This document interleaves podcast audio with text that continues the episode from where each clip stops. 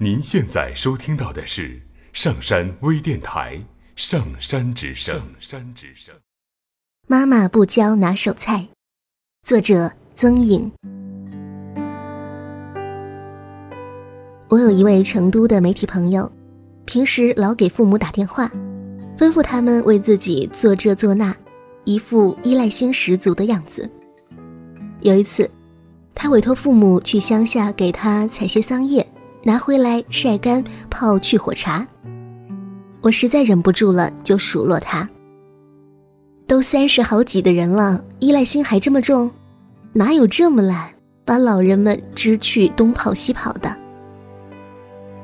他听后没有辩解，反而笑了，给我讲了个前段时间听到的故事。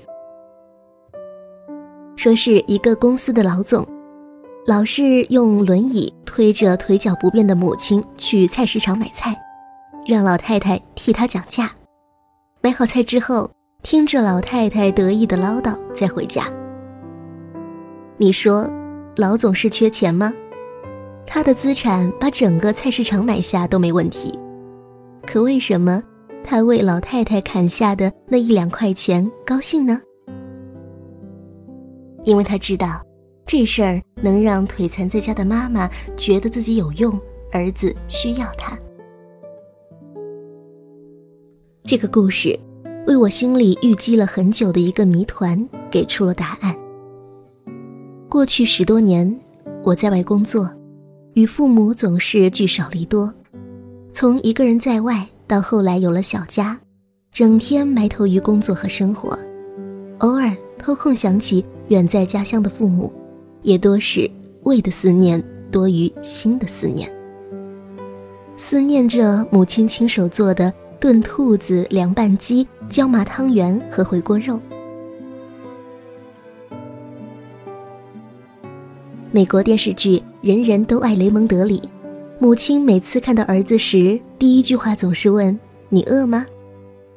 这和我母亲何其相似。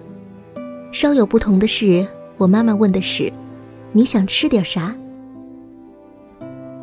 这种以食物为象征和联系纽带的母爱延续了很多年，直至去年，母亲被查出患病，我们全家一致投票。将他赶出厨房。虽然术后他的身体恢复的不错，但我们依然怕把他累倒。但是他的拿手菜的确太好吃了，家里人有时都会忍不住馋他做的烧三鲜、糖醋排骨之类的菜。于是我就有意识的向他讨教学习。他最初很高兴的教我。还热心地找来纸笔为我写菜谱，但写着写着，他突然停下来了，很认真地端详了我很久，像个做错事的孩子一样，哽咽地问我：“学完这些菜，你就不再需要妈妈了吗？”我从来没有见过母亲那么无助的表情，也深深困惑于她的头脑。怎么会把如此不相干的两件事扯成一件呢？直到听了朋友讲的那个故事，我才恍然大悟。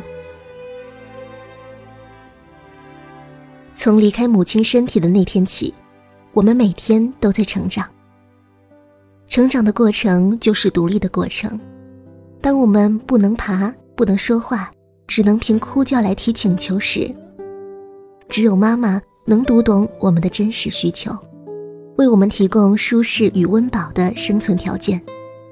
之后，我们在他们喜悦的眼光里学会语言和走路，在他们耐心的教导里学会自己穿衣吃饭，在他们喜忧交集的期盼中读书、毕业、参加工作，又在他们的祝福声中成家并生儿育女。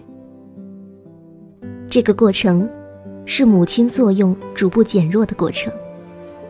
从一秒钟不离的哺育，到逐渐成长的身体独立，到后来居上的经济能力，孩子逐渐强大的过程，就是母亲衰退的过程。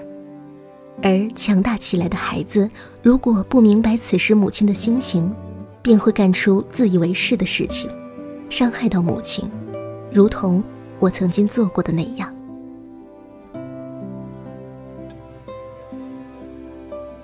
听了朋友的故事之后，我给母亲打了电话，一改往日害怕她受累而刻意的客气，告诉她我想吃什么，并请她帮我准备。这样做的后果，是时不时会收到他托人带来的几十斤香肠、几麻袋红薯、十几斤剥好的白果。这种食堂级的送货方式，让我的小家里的冰箱变态似的经常挤满各种食物。但一想到老太太乐呵呵的做这些东西时的样子，心里忍不住有一种想落泪的温暖。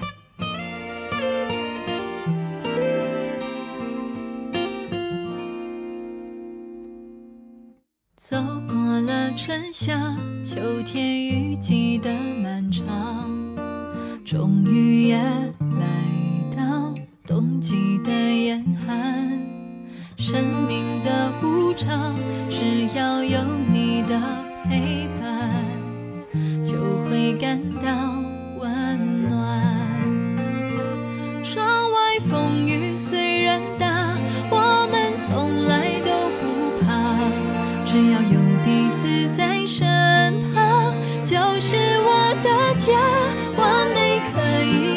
简单，只要过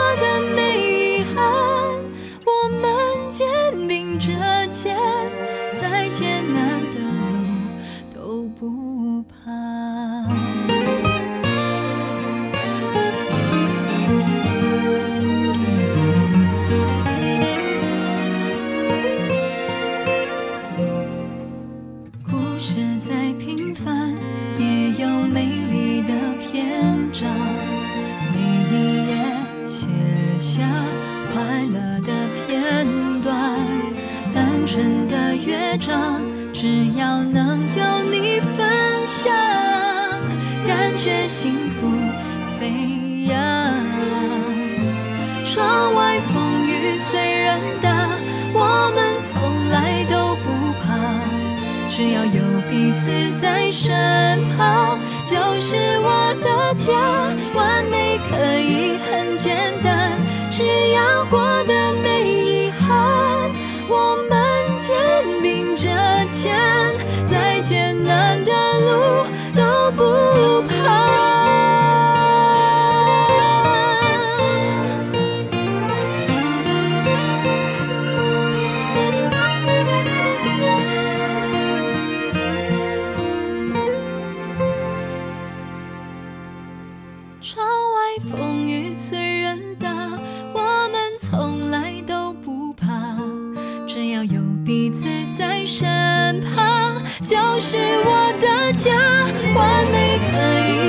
简单，只要过得没遗憾，我们肩并着肩，再艰难的路都不怕。